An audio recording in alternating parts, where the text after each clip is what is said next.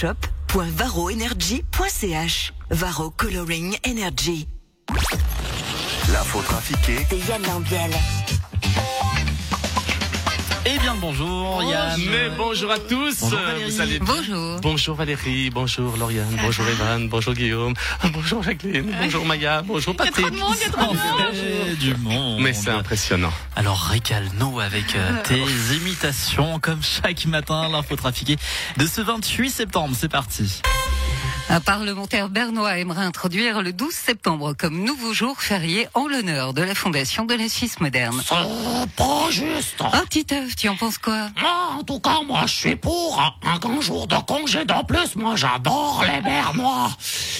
Écoutez, nonobstant, moi, je préférerais instaurer le 9 décembre comme un jour férié dans le canton de Vaud. Ah bon? Pourquoi le 9 décembre, Philippe Lebas?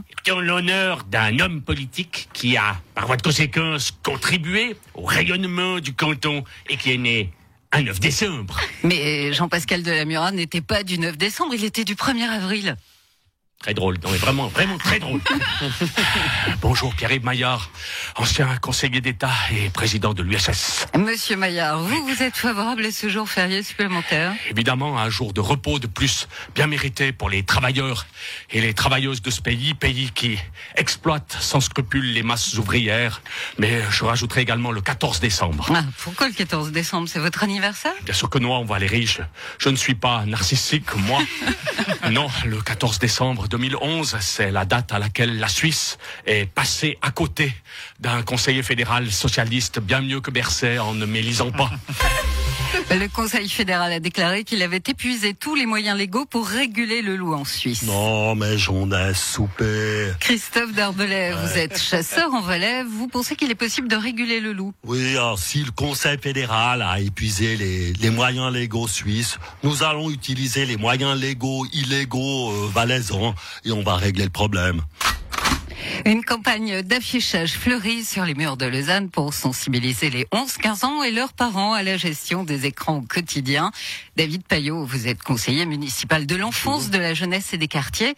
C'était votre idée? Effectivement, mais euh, le but de la campagne n'est pas de définir un temps limité que les adolescents euh, pourraient passer devant les écrans.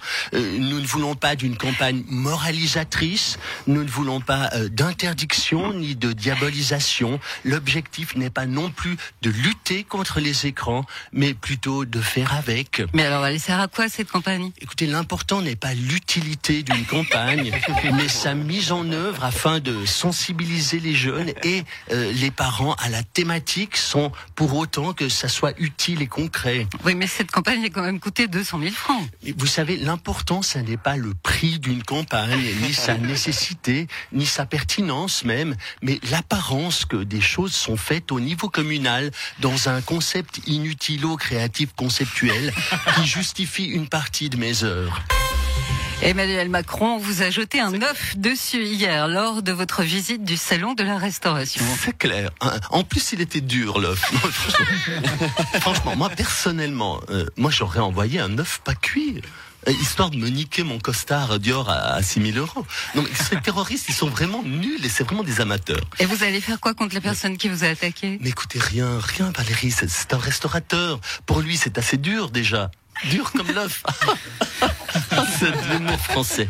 Euh, non, mais euh, j'en ai assez, moi, qu'on me gifle, euh, qu'on m'envoie des trucs dessus. Les gens ne sont pas contents. C'est bon, j'ai compris, c'est bon. Non, mais ça veut dire quoi? Chaque fois que, que je vais dans un endroit, je, veux- je dois m'attendre à ce qu'il m'arrive quelque chose, c'est ça? Alors, à la foire du livre, on va m'envoyer un dictionnaire sur la gueule. Euh, au salon de l'agriculture, une botte de paille. Du coup, j'ai peur pour la foire du trône.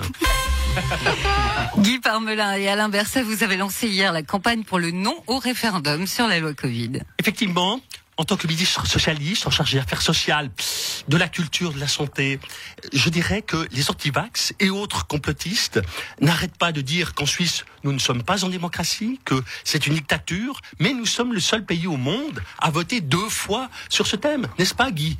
Oui, alors effectivement, Alain, j'entends, il ne faut pas jeter le bébé avec l'eau du bain dans la mare au canard, j'entends. Il faut savoir raison gardée, cette loi Covid est indispensable à la Suisse. Oli Morer ne semble pas partager votre avis. Il est clairement contre ces mesures. Effectivement, le gnome, enfin je veux dire, Monsieur le conseiller fédéral Ouli Morer a émis quelques doutes, mais nous en avons discuté avec lui calmement et de façon concertée autour d'un baril de goudron et d'un sac de plumes.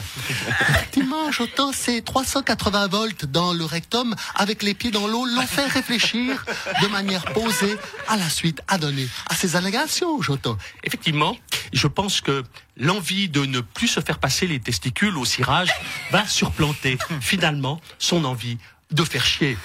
Je n'aurais pas dit mieux, Alain.